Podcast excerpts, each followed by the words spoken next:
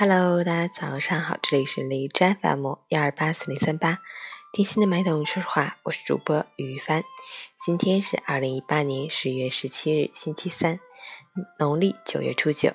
今天是我国的传统节日重阳节，有登高祈福的习俗。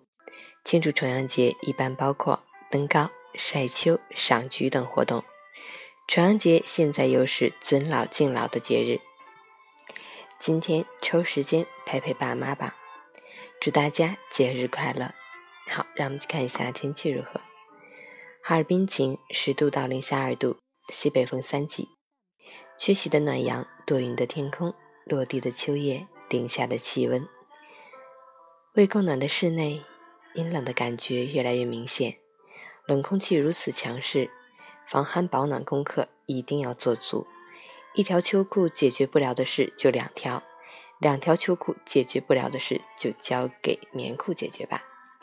截止凌晨六时，海市 AQI 指数为四十五，PM 二点五为十五，空气质量优。